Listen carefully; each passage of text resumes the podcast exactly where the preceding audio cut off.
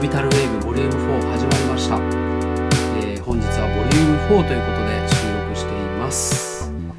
さまざ、まなゲストを呼んできましたね、うんもう3回ほどゲストを呼んだ回が続いておりますが、いかがですか？テスタロさん。いやまあ最初の2人は全然知り合いだから何の発見もなく 別に面白くなかったです。何を言ってるんだよ。別に聞いたことある話やなふーうんうんん、うん。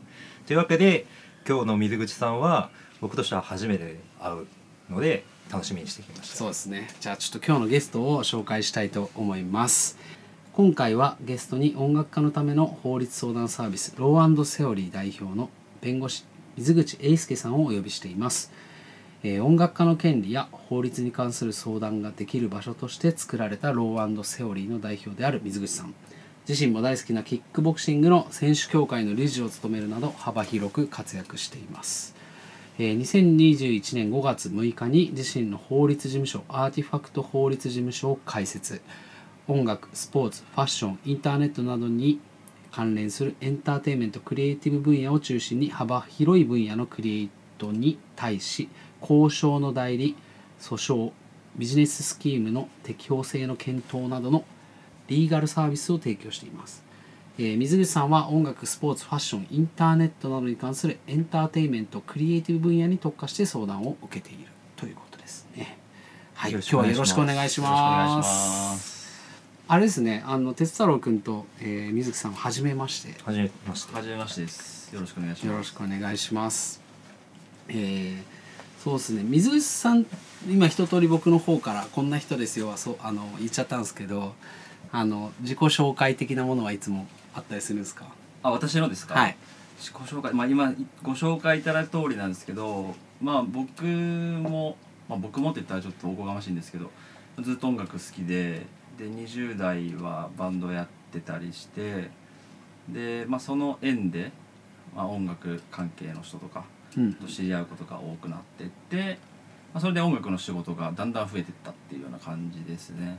なるほど。じゃあ弁護士としてはもともとえっとバンドもやったり弁護士の勉強したり弁護士やったりしている中で音楽家と出会うことが多かった。うんなんか弁護士まあ音楽最初やっててもうもちろん僕もバンドバンドマンになりたかったですけど なれなくて。でまあ弁護士になってでまあ弁護士になってからもクラブ行ったりとかライブハウス行ったりとかもちろんしててでそこで知り合いますよね。でそこであこいつ弁護士なんだっていうので、まあ、ちょっと相談いいみたいな感じな話がちょいちょいあってそれを受けてるうちにどんどん増えてったっていう感じですね。なるほど。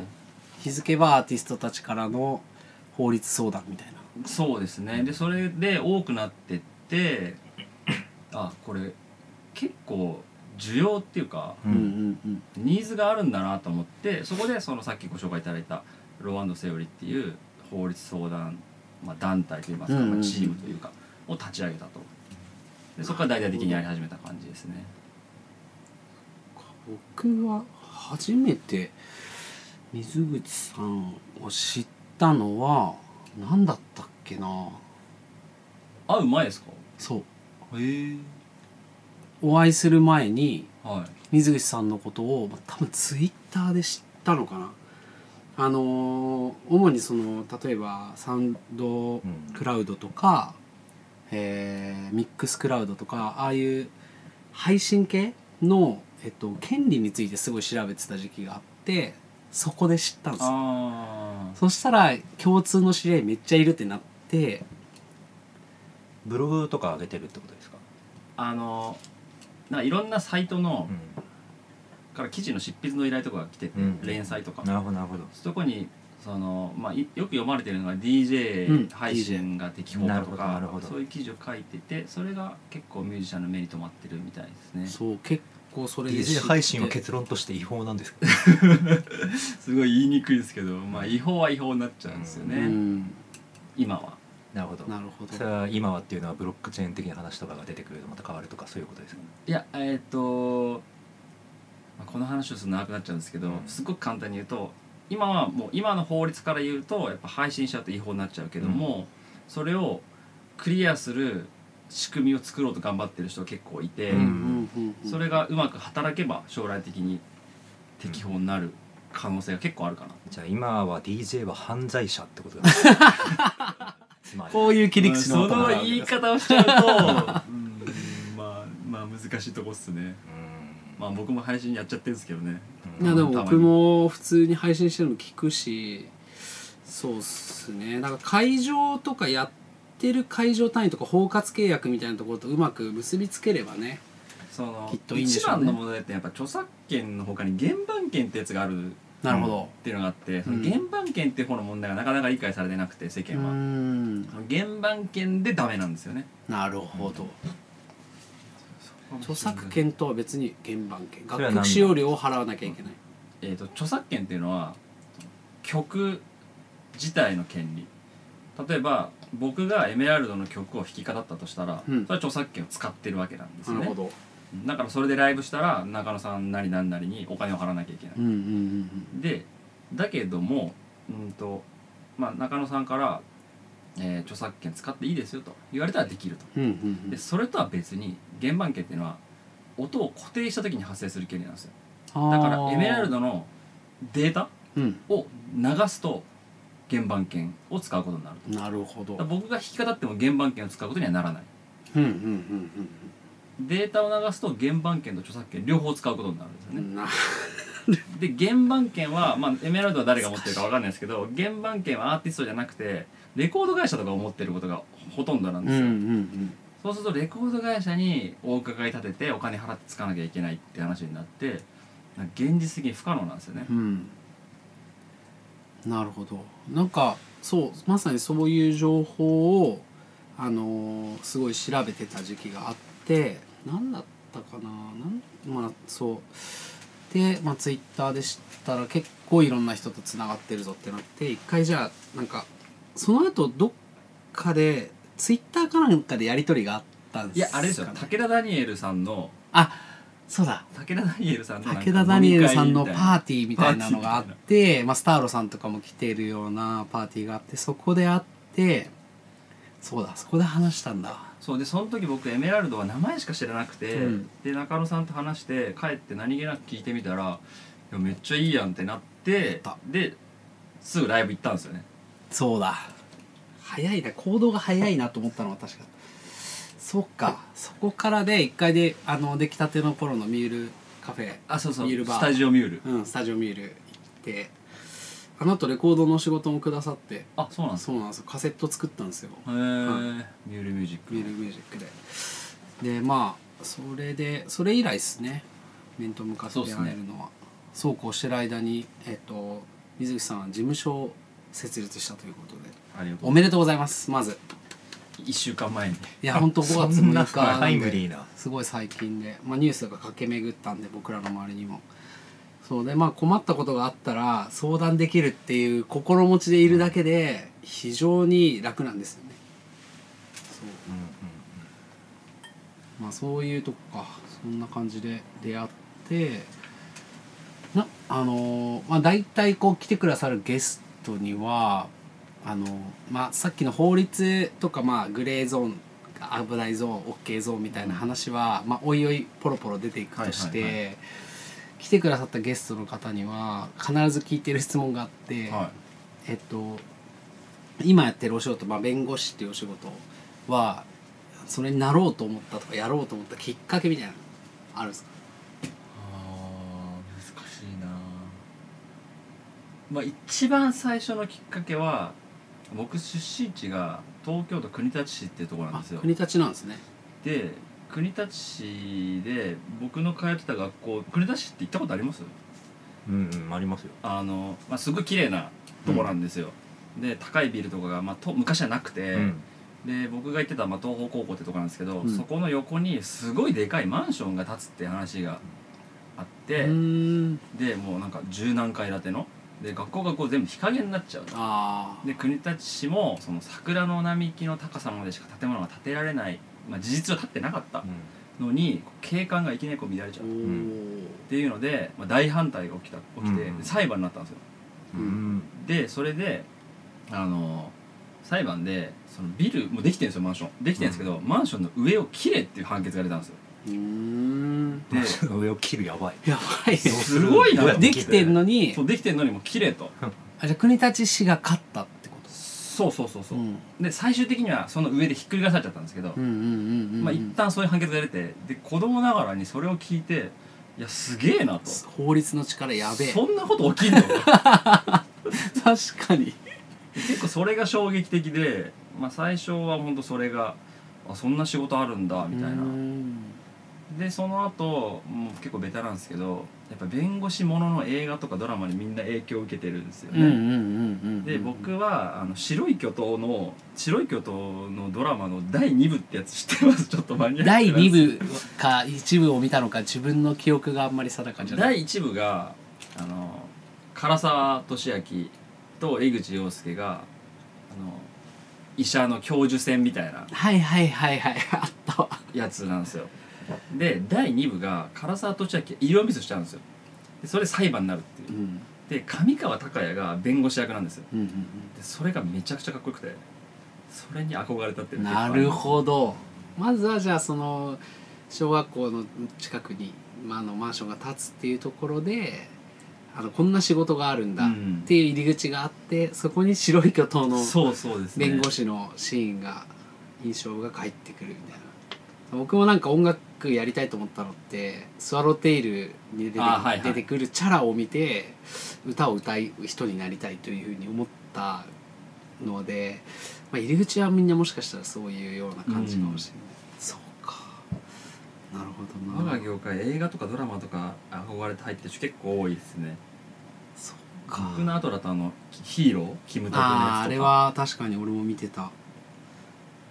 勉強はやっぱり大変でしたうーんそうですね。暗記物暗記物なんですか？いや暗記じゃないんですけどうーん僕結構人生のうち勉強しかしてない時間っていうのは結構あって。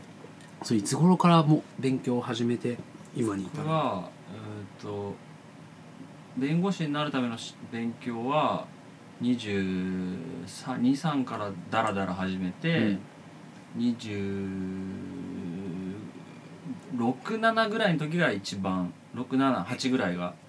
そっから始めてって慣れるもんなんでですって感じですね。マジで？ダラダラやってて。まあでもダラダラやっててまあ勉強しながらバンドやってたからな。かすごいわ。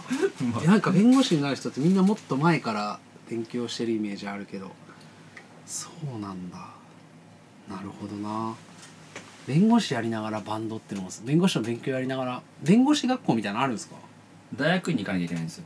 あー普通の大学だとまあ通り一辺倒のその法律の学問としては学べるけど専門職になるためのもっと詳しい弁学を積むにはそうそう院に行かなきゃいけない。大学院に行くと受ける資格が得られるんですよね試験を。をなるほど。ってことはもう4年生の大学プラスアルファで院も行っそうですね。で僕4年生の大学に6年間大学が好きで大学に6年間いたんで。おおー ゆっくりゆっくりというか勉強できる期間を与えられることはね。僕社会人デビューが29歳なんですよ。あでも僕も会社員になったの29なんで同じぐらいです。そっか。会社員初めてやったのが29歳。それまではじゃあずっと勉強勉強の日々だったわけですね。うーんそうですね。まあバンドとかもやってたしまああんまりこうなんかもう勉強にそうですね、まあ、勉強勉強って言ったらそうなのかな。うん。でも楽しかったっすか？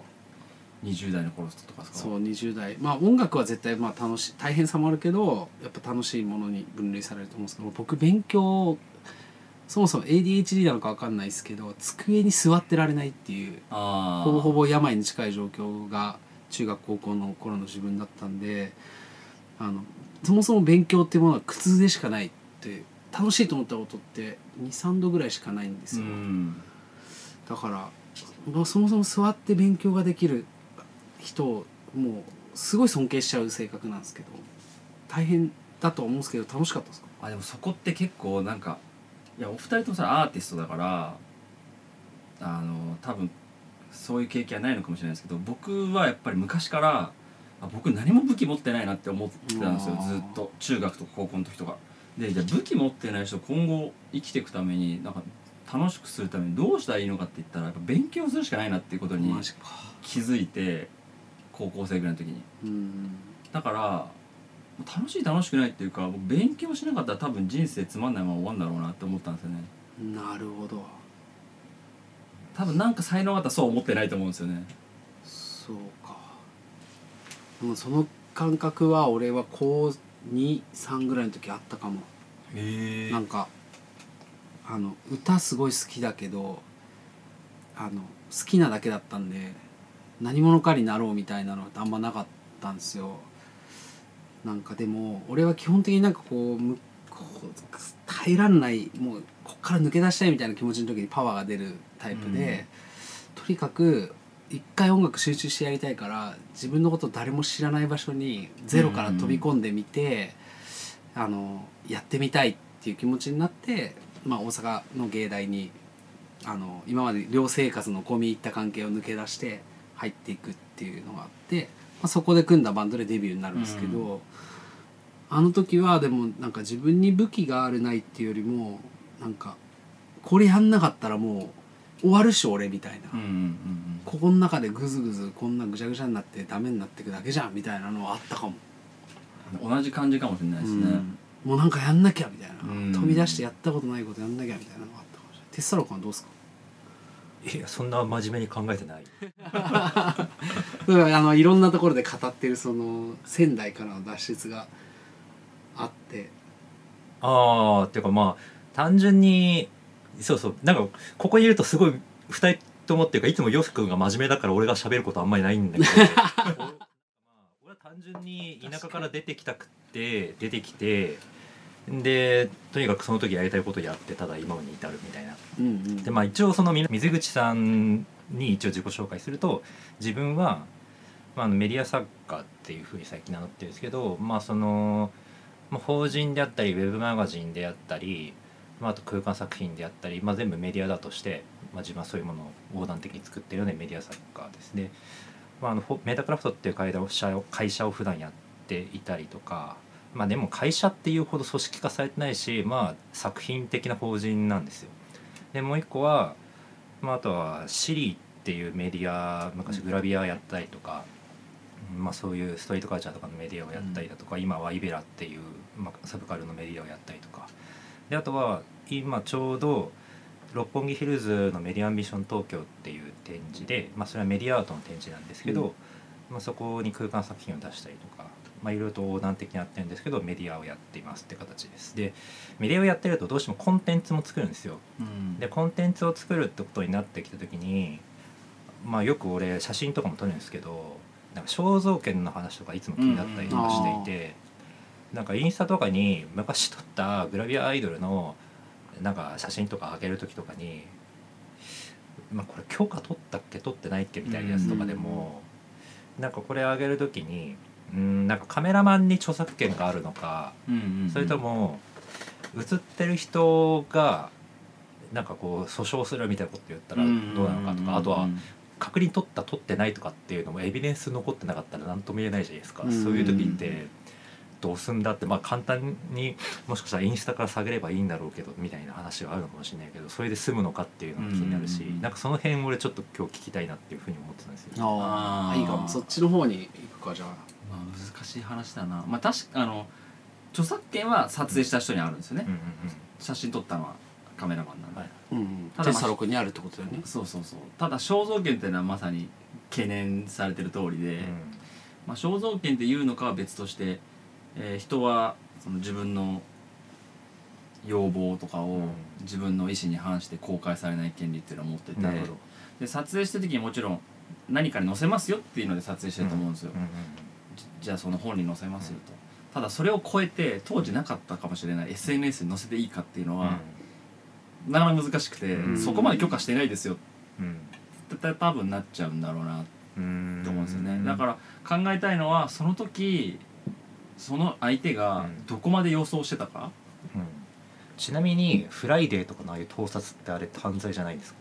あれはそれもずっと気になっってたそれ。なんかねまたむ難しいっすよね、まあ、公道の上で撮ってるとしたら風景？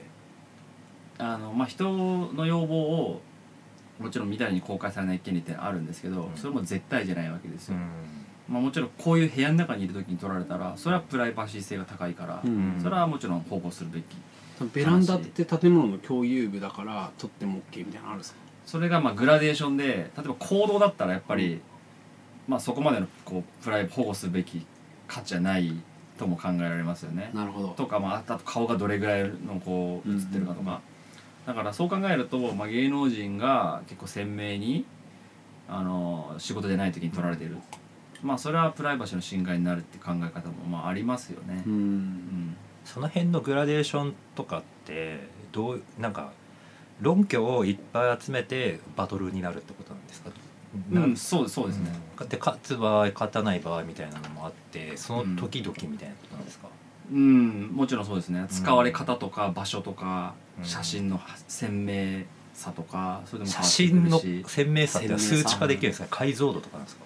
まあ数値化わかんないけど例えば知ってる人が見たら誰かわかるレベルなのか誰でもわかるレベルなのかとか。それはもうノリとかグルーブとかそういったら、まあそういうのかもしれないですね。それは裁判してる人たちのまあなるほど。裁判って本当に、まあ、面白いっていうか腹立つところもあるんですけど、判断する人によっても変わってくるんですよね。あー。裁判官ってこう日本に何百人何千人っていうわけですけど、その人によっても変わってくるし微妙な、うん。だからねここまでは OK みたいな話ってうん。なかなか言えないんですようね、ん。なるほど。アートを真似するみたいな話ってちょっとニュースになってたよく。あの電話ボックスに金魚入ってるやつのニュース見ました？知らない。あ俺それ知らないかも知ってる？電話ボックスにもの自体は、こう電話ボックスに水が入ってて、うん。金魚が入っててこう電話ボックスのあの受話器うん。からこうブクブクって泡が出てるみたいな。なんかそういうアートがあって、うん。それを同じコンセプトでうん。作った人がいて、うん。最初に作った人が訴えられた。うん。え？最初に作った人が？それ最初パクったパクそうパクっただろってことで訴えたんですね。ああそうか訴えたのね。うん。でまあ出来上がってるものはもう誰が見ても同じなんですよ、コンセプト同じコンセプトでできた、でもそれもあの地方裁判所の判決ではそれは、えー適法ですよと。違法じゃないですよと。うん。結論が出たけど高等裁判所では違法ですよって話になってあ真逆になってたりしてあそれ裁判官が違うから。違うっていうことかそんな簡単に線引きできないって話なんですよね高等裁判所が言うものが最終的なこうファイナルアンサーになるってことすか？いや最高裁判所があります。おーあそもそ地も方高等最高裁。3回チャンスがあるんですよ。うん。で最高裁ではどうなったんですか？まだ出てないです。まだ戦ってるんですか、こう。うん多分戦ってると思いますね。終わってないんじゃないかな。うーん。まあでもただ一回こう訴えられたとか訴えたっていう行為自体はもうその時点で印象が世の中につくうん。じゃないですか。だからもし勝訴ってなってもなんかその勝訴の瞬間まで追追ってる人がどれだけいるんだろうってすね。すげえいつも思うな。それって何年ぐらいかかってるんですか？いや相当じゃないですか。2年3年とかじゃないですか。それってそのお金その弁護士にどれぐらいお金払うんですかね？アーティストは。いや全然わかんないですけどそれがまあでも数十万ぐらいなんじゃあまあないでか。ですもそうなんうん多分あれはお金の問題じゃないっていう形でやってる裁判だと思うしはいはいはいはいうんうんうんまあ名誉とかね。そう難しいのはあの法律的に OK かどうかっていうのとそのアーティストのその魂としていいのかみたいな話はまた別じゃないですか、うん法律的に OK でもマネージャーはしてんだろっていう、そこは難しいですよね。